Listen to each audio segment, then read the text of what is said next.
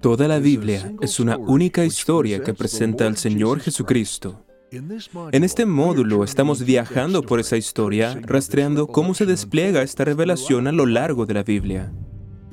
El mundo ha sido arruinado por el pecado, pero Dios ha hecho un pacto para traer salvación a través de la descendencia de David. Dios ha llevado a su pueblo a la cautividad, pero ahora ha llegado el momento de su restauración. Por fin pueden irse a casa. Pero ¿cómo ha cambiado Jerusalén en su ausencia? ¿Y cómo han cambiado ellos? Pocas cosas se comparan con la experiencia de volver a casa especialmente después de haber estado fuera por un largo tiempo. A tu llegada, los lugares, sonidos y olores familiares te reciben. Encontramos consuelo en lo que nos es familiar, y nada es más familiar que el mismo hogar. Incluso seguir la ruta que te lleva a casa transmite una sensación de alegría. Reconoces viejos hitos y escenas familiares. Te diriges de regreso a donde perteneces. Muchos de los exiliados judíos murieron en Babilonia. Algunos decidieron quedarse habiéndose acostumbrado a su entorno pagano. Algunos nacieron en Babilonia y verían a Jerusalén por primera vez. No en su gloria, por supuesto, sino en ruinas desmoronadas. Pero aún así, algunos de los judíos más viejos volverían a lo que dejaron les habría traído alegría, pero una alegría mezclada con tristeza porque no era lo que una vez conocieron. Pero ciertamente la alegría era dominante. Puedes leer el Salmo 126 e imaginarlos cantándolo en su caminata y llegando a casa. El Salmo 126, versículos 1 y 2 dicen, Cuando Jehová hiciere volver la cautividad de Sión, seremos como los que sueñan. Entonces nuestra boca se llenará de risa y nuestra lengua de alabanza. Entonces dirán entre las naciones, grandes cosas ha hecho Jehová con estos. ¿Cómo se relaciona el momento del regreso del exilio con la palabra profética de Dios? ¿Quiénes fueron los principales líderes en este regreso y qué profetas continuaron llevando la palabra de Dios a su pueblo? ¿Qué pecados persistentes continuaron después del regreso? ¿Qué verdades teológicas podemos extraer del llamado de Nehemías a la reforma bíblica? ¿Qué función tiene el Sabbath al final del Antiguo Testamento y qué nos enseña sobre su relevancia permanente? ¿Qué aprendemos sobre el nuevo pacto en las profecías del Antiguo Testamento? Al concluir nuestro estudio de este periodo del Antiguo Testamento, ¿qué hemos aprendido sobre los puntos de continuidad y discontinuidad entre el Antiguo y el Nuevo Testamento? En esta lección habremos completado 21 lecciones sobre el Antiguo Testamento. Comenzamos con el relato de Edén antes de la caída y la historia del Antiguo Testamento termina con lo que podríamos llamar el segundo éxodo, la liberación y el regreso de los judíos del exilio babilónico. Esta historia está registrada en lugares como al final de Segunda de Crónicas y Esther, y especialmente en Esdras y Nehemías. La palabra profética de Dios durante este tiempo se puede encontrar en libros como Ageo, Zacarías y Malaquías. En primer lugar, consideremos lo que aprendimos sobre la historia de este periodo. Dios había predicho a través de la profecía de Jeremías que los judíos pasarían 70 largos años en el cautiverio babilónico. Aquellos que prestaban mucha atención a la palabra de Dios lo sabían, y Daniel era uno de esos hombres. Leemos en Daniel 9:2 en el año primero de su reinado, yo, Daniel, miré atentamente en los libros el número de los años de que habló Jehová al profeta Jeremías, que habían de cumplirse las desolaciones de Jerusalén en setenta años. Y bien, a medida que Daniel vio que el tiempo en Babilonia llegaba a su fin, se sintió motivado a orar para que Dios cumpliera lo que había prometido. ¿Recuerdas las oraciones de dedicación de Salomón en el templo de antaño? Él oró en 2 de Reyes 8, versículos 33 al 34, si tu pueblo Israel fuere derrotado delante de sus enemigos por haber pecado contra ti, y se volvieran a ti y confesaren tu nombre y oraren y te rogaren y suplicaren en esta casa, tú oirás en los cielos y perdonarás el pecado de tu pueblo Israel y los volverás a la tierra que diste a sus padres. La oración de Daniel se construye sobre todo esto. Y en realidad la oración de Daniel 9 es una de las oraciones modelo de la Biblia. Está llena principalmente de confesión de pecado, siendo el pecado la causa detrás de su exilio de la tierra prometida. Daniel no parece haber vivido para experimentar el regreso él mismo, pero la promesa de Dios se cumplió. Los judíos que constituían el reino del sur regresaron del cautiverio en tres oleadas sucesivas. En primer lugar, el primer grupo regresó bajo el liderazgo de Zorobabel. Esto comienza donde terminan los libros de Reyes y Crónicas. El segundo grupo regresó bajo Esdras, un escriba y sacerdote. El libro de Esther probablemente describe una situación justo antes de este segundo regreso, este segundo grupo de regreso. La Biblia describe la buena mano de Dios sobre ellos y la duradera validez y cumplimiento de las promesas de Dios. Este tiempo de renovación también trajo nuevas exigencias de humildad y regreso a la ley de Dios, como se puede ver en Esdras. Los profetas Ageo y Zacarías proporcionan la palabra de Dios a su pueblo durante este periodo. La tercera oleada de regreso tuvo lugar bajo el liderazgo de Nehemías con Malaquías profetizando alrededor de ese tiempo. Bajo el liderazgo de Nehemías, Dios trajo la última reforma del Antiguo Testamento, proporcionando otro modelo de restauración y renovación. Teniendo en cuenta todo el flujo de la historia redentora, ¿cuál fue uno de los propósitos principales de Dios al traer a su pueblo de regreso del cautiverio a la tierra? La respuesta es que el Señor trajo de vuelta a los judíos del exilio y preservó el reino para que el camino hacia el Mesías venidero permaneciera abierto. El gran rey surgiría de Judá, como se había prometido siglos antes. Dios estaba cumpliendo sus promesas. En segundo lugar, es necesario considerar la teología de este periodo y algunos de sus puntos doctrinales. Dios en su providencia estaba guiando todo el curso de la historia para servir a su propósito principal con su pueblo y el desarrollo de su redención, como vimos en la última lección. Por lo tanto, el Señor levantó a Ciro, el rey de la principal superpotencia mundial, para emitir un edicto que permitiera a los judíos regresar a Judea. Dios se refiere a Ciro como su siervo y como aquel designado para cumplir sus propósitos. Lo mismo podría decirse de Artajerjes en los días de Nehemías. De hecho, ellos presentaron su apoyo político para promover el bien de Sión. Aunque eran gobernantes paganos, lo que hicieron sirvió a la voluntad de Dios.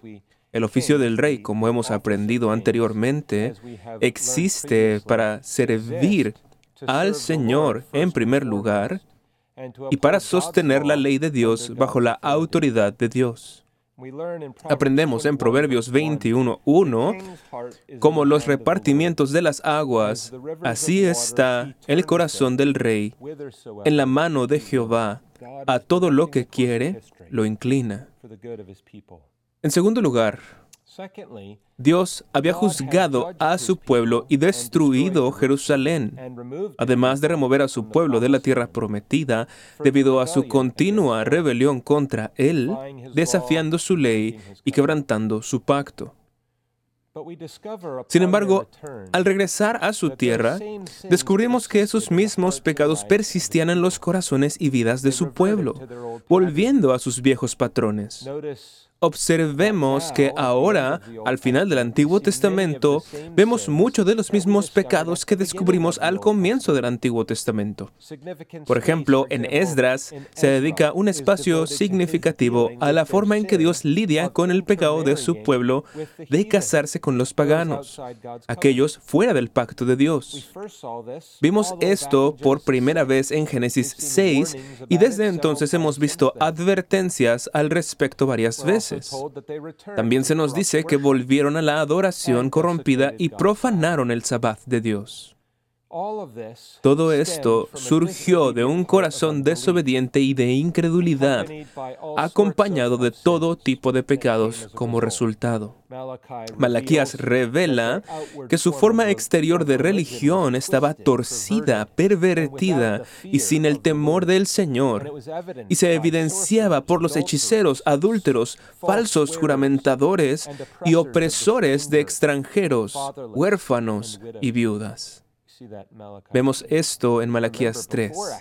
Recuerda que antes del exilio, Jeremías proporcionó otra ilustración clara de este tipo de pecados de la segunda tabla en el capítulo 7, versículos 8 y 9. Y esa lista viene inmediatamente después de un pasaje que describe gráficamente su adulterio espiritual. Bajo Nehemías vemos la última reforma del Antiguo Testamento. No repetiré lo que aprendimos en la última conferencia, pero se puede rastrear el mismo patrón exacto aquí. Comenzó con la lectura de la ley, resultó en la convicción del pecado, el arrepentimiento, la separación del mundo y la recuperación de la adoración pura de Dios. Nehemías los llama de vuelta al pacto de Dios, a la adoración pura de Dios y a la obediencia a la ley de Dios. Pero quiero centrar nuestra atención en el papel del Sabbath como un ejemplo dentro de este contexto. Leemos acerca de esto en Nehemías, en particular en el capítulo 13, versículos 15 en adelante. Leemos cómo los judíos realizaban transacciones comerciales comprando y vendiendo alimentos durante el día de reposo y permitiendo que personas extranjeras no israelitas hicieran lo mismo. Nehemías, quien fungía como magistrado de la observancia del día de reposo en Jerusalén y sus alrededores, confrontó a los líderes y nobles imponiendo un estricto cumplimiento de la ley. ¿Por qué fue tan vehemente en su defensa del día de reposo? Bueno, leemos en Nehemías 13:18 esto. ¿No hicieron así vuestros padres? ¿Y trajo nuestro Dios todo este mal sobre nosotros y sobre esta ciudad? Y vosotros añadís ira sobre Israel, profanando el día de reposo. La profanación del día de reposo fue la causa del exilio previo. Este hecho es fundamental para comprender la teología de la Biblia, ya que conecta el principio y el fin del Antiguo Testamento y establece un precedente de continuidad en el Nuevo Testamento. Como recordarás, el día de reposo fue establecido como una ordenanza de la creación en Génesis 2, del 2 al 3. Esto precedió a la caída y tuvo relevancia aparte del pecado y la redención. El día de reposo pertenece a la misma categoría que el matrimonio, el trabajo y la procreación y no puede ser abrogado más que ellos. El día de reposo está incorporado en la misma estructura del universo. Tenemos relatos de la estipulación de la importancia del día de reposo por parte de Dios antes de la entrega del pacto mosaico en el Sinaí. Un ejemplo de ello es Éxodo 16, 22 al 30. No hubo interrupción en el cumplimiento del día de reposo desde el tiempo de Adán hasta la ratificación de la observancia del día de reposo en los diez mandamientos. El día de reposo, por supuesto, está incorporado en los diez mandamientos. Es el cuarto mandamiento, como se ve en Éxodo 20 y Deuteronomio 5. Estos mandamientos son de naturaleza moral y son un estándar continuo para todos los tiempos como refleja el carácter de Dios. Jesús lo afirmó en Mateo 5, 17 al 19. Este estándar regula la conducta de todas las naciones, pueblos y tiempos. No apartado un día en siete es tan pecaminoso como robar, cometer adulterio o violar cualquiera de los otros mandamientos de Dios. Recordarás que en el Antiguo Testamento la pena por profanar el día de reposo bajo la teocracia de Israel era la muerte. Vemos esto en Éxodo 35 y en Números 15. Esto estableció irrefutablemente la importancia de guardar el día de reposo para Jehová. Puedes pensar en algo que mereciera la pena de muerte en el Antiguo Testamento y que no se considere pecado en el Nuevo Testamento? Debe estar fijo en nuestras mentes que el Señor no toma a la ligera las violaciones de su ley moral. Los profetas expresaron la misma preocupación. Leemos en Isaías 58, 13 al 14, Si retrajeres del día de reposo tu pie de hacer tu voluntad en mi día santo, y lo llamares santo, delicia, glorioso de Jehová, y lo venerares, no andando en tus propios caminos, ni buscando tu voluntad, ni hablando tus propias palabras, entonces te deleitarás en Jehová, y yo te haré subir sobre las alturas de la tierra y te daré a comer la heredad de Jacob, tu padre, porque la boca de Jehová lo ha dicho. Dios requiere que el pueblo cese de su trabajo y recreaciones ordinarias con el fin de que dediquen todo el día a la adoración pública y privada, el ejercicio del alma en comunión con Dios. Esto es acompañado por obras de necesidad y misericordia como Cristo enseñó. Mientras Jesús confronta las perversiones de la distorsión del sabbat por parte de los fariseos, sostiene su estándar original. Ese estándar continúa hasta nuestros días. Cuando leemos Nehemías, se nos recuerda que la declinación espiritual se encontrará donde quiera que el sabbat sea profanado y que la reforma bíblica siempre incluirá su recuperación. He destacado un elemento en particular para demostrar la relevancia de las verdades teológicas recopiladas en este periodo de la historia. En tercer lugar, debemos avanzar para ver cómo esta última etapa, este periodo final de la historia del Antiguo Testamento, nos señala hacia adelante ya que el segmento final de la historia redentora del Antiguo Testamento provee en nosotros un sentido de expectativa. La insuficiencia del segundo éxodo el regreso del exilio, demuestran que se necesita algo más. La última palabra de Dios a Israel en el Antiguo Testamento, por supuesto, se encuentra en Malaquías. Leemos al final de este libro, en el capítulo 4, versículo 2, Mas a vosotros, los que teméis mi nombre, nacerá el sol de justicia, y en sus alas traerá salvación. Podemos ver la expectativa aquí. Luego Dios dice, He aquí, yo os envío el profeta Elías antes que venga el día de Jehová grande y terrible. Al pasar la página al Nuevo Testamento, ves que esto se cumple casi 400 años después en el ministerio de Juan el Bautista como el precursor que prepara el camino para Cristo. También debemos decir algo sobre las referencias al nuevo pacto en el Antiguo Testamento. A medida que concluimos nuestros estudios del Antiguo Testamento y nos preparamos para dirigir nuestra atención hacia el Nuevo Testamento, debemos considerar cómo la era de los profetas en su conjunto contribuyó a la revelación de Dios sobre el nuevo pacto venidero, el cual es referido como un pacto eterno. Isaías, Jeremías, Ezequiel, Daniel y algunos de los profetas menores proveen varios textos clave acerca del nuevo pacto. La diferencia entre el antiguo pacto del Antiguo Testamento y el nuevo pacto no es una cuestión de sustancia, sino de administración. Bueno, solo podemos considerar algunos temas, pero un texto importante es Jeremías 31, versículos del 31 al 34. Es en parte importante porque se cita en el Nuevo Testamento, en Hebreos capítulo 8. Cuando lees ese texto, notarás, en primer lugar, la continuidad entre lo que se describe como el nuevo pacto con los pactos anteriores.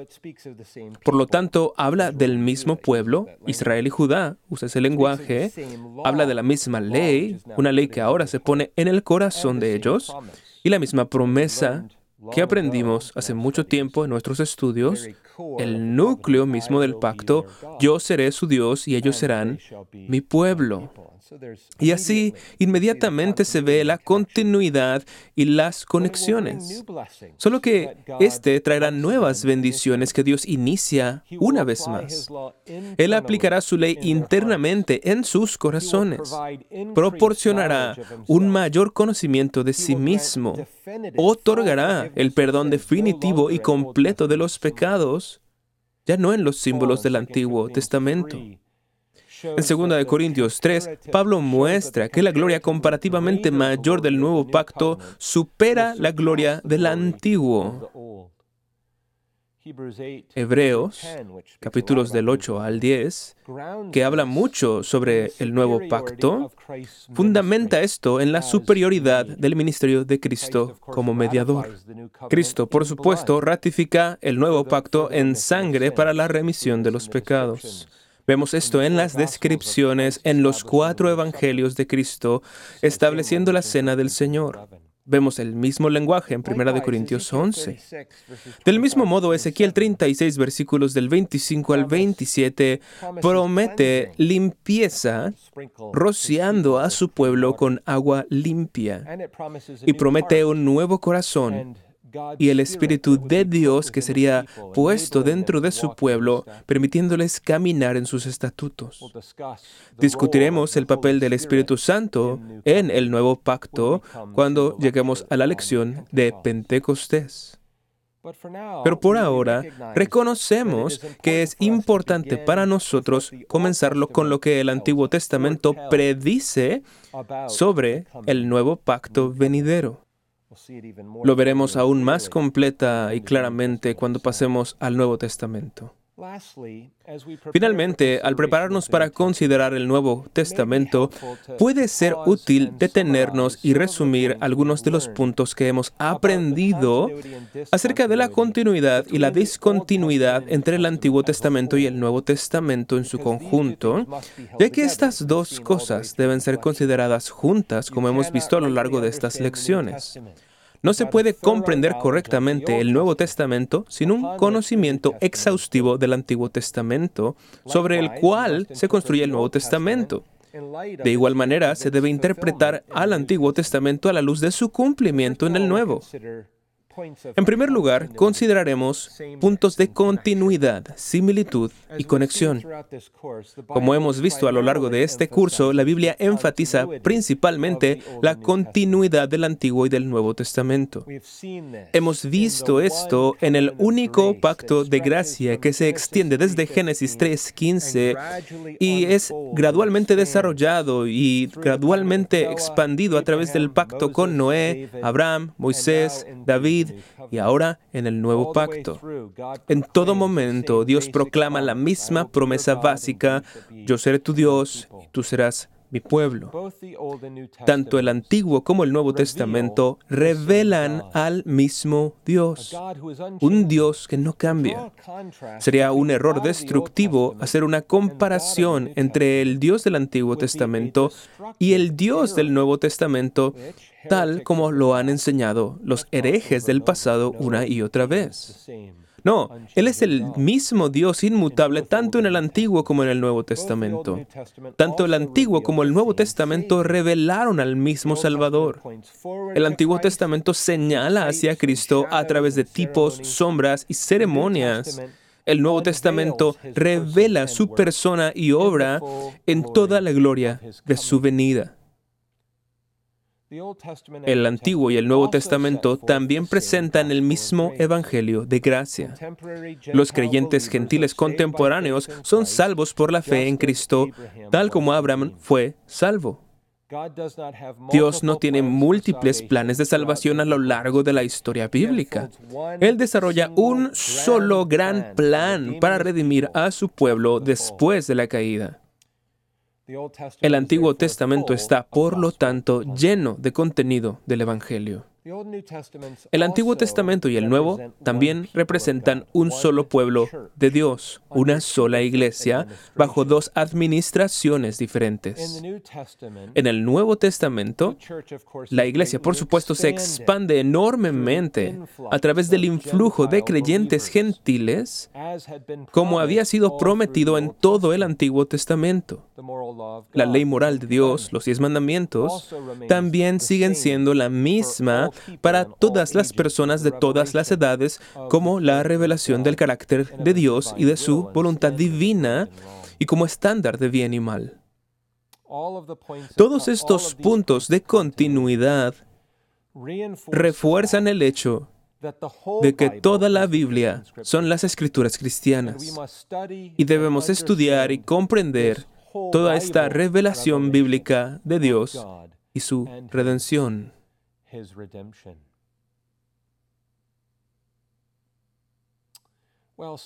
Bueno, en segundo lugar, la discontinuidad. También hemos notado varios puntos de discontinuidad en nuestro estudio del Antiguo Testamento. Hay varias diferencias entre los dos testamentos y entre la administración del pacto, el pacto de gracia, en el Antiguo y Nuevo Testamento. Esto no debería sorprendernos. El Antiguo Testamento anuncia y el Nuevo Testamento cumple. Los puntos de discontinuidad incluirán, en primer lugar, la eliminación de las leyes, instituciones y reglamentos ceremoniales del Antiguo Testamento. El Nuevo Testamento deja de lado el culto ceremonial del sacrificio, los altares, los sacerdotes, etc., junto con los rituales de purificación y las ceremonias de prohibiciones de lo limpio y lo impuro. La importancia de la tierra prometida también es reemplazada con las realidades que ésta simbolizaba. Como dice Pablo, no debemos volver a las sombras cuando estamos en presencia de la persona que éstas representan. Hacer esto sería una afrenta a Cristo y socavaría su obra consumada. Otra diferencia importante incluye el lugar destacado de la expansión del reino que mencioné brevemente. El Antiguo Testamento no excluyó por completo a los gentiles. Pensemos en personas como Raab, Ruth, Urias y varios otros. Pero proporcionalmente menos gentiles fueron incluidos en el pacto y la iglesia del Antiguo Testamento. Y aquí está la razón. El Antiguo Testamento era principalmente un modelo de ven y mira, por así decirlo. Dios, Dios estableció a Canaán en general y a Jerusalén en particular como una luz para las naciones. Algunos forasteros serían atraídos para venir y aprender acerca de Jehová y recibir su bendición. Por lo tanto, el Antiguo Testamento era principalmente un modelo de ven y ve, pero el Nuevo Testamento emite una comisión para ir y contar ¿Ves la diferencia? El Evangelio ahora se lleva a las naciones, comenzando en Jerusalén, Judea, Samaria y hasta lo último de la tierra. La misión se enfoca en expandir el reino de Cristo de manera universal, no localmente en Israel. Los receptores de estas promesas del pacto incluirían personas de todas las tribus y lenguas de todo el mundo. Las naciones gentiles deben ser discipuladas y agregadas a la herencia de Cristo. Ahora nos damos cuenta, debido a nuestros estudios del Antiguo Testamento, que por supuesto se predijo esta misión al mundo gentil a lo largo del Antiguo Testamento, desde los primeros capítulos de Génesis en adelante. Pero esta misma se cumple bajo el Nuevo Testamento, como veremos en lecciones futuras. Una última categoría de discontinuidad se relaciona con los mayores grados de bendición en el Nuevo Testamento derivados de la obra terminada de Cristo. Una gran medida de la plenitud del Espíritu es otorgada en Pentecostés. Tenemos una comunión más directa e inmediata con Dios sin la ayuda de sacerdotes terrenales. Tenemos una mayor seguridad y poder en la santificación y podríamos enumerar muchos otros ejemplos bajo la misma categoría. Entonces, si bien hay principalmente una continuidad dominante que mantiene unidos al Antiguo y Nuevo Testamento como una sola Biblia, también debemos ser muy conscientes y cuidadosos acerca de estos puntos de discontinuidad, las diferencias entre el Antiguo y el Nuevo Testamento que hemos aprendido en nuestros estudios. En conclusión, hemos completado nuestra última lección sobre la historia y la teología del Antiguo Testamento. Este último periodo del Antiguo Testamento nos deja, por así decirlo, esforzándonos por ver al Cristo prometido que viene sobre el horizonte. En la próxima lección dirigiremos nuestra atención al Nuevo Testamento y comenzaremos a considerar algunos de los temas teológicos que Dios revela en la culminación de la historia de redención de la Biblia. Esperamos que haya sido inspirado por lo que hemos considerado en esta lección. Únete al reverendo Robert McCurley en la próxima ocasión a medida que avanzamos en nuestro viaje a la teología bíblica y preguntamos, ¿cómo la llegada del Mesías lo cambió todo?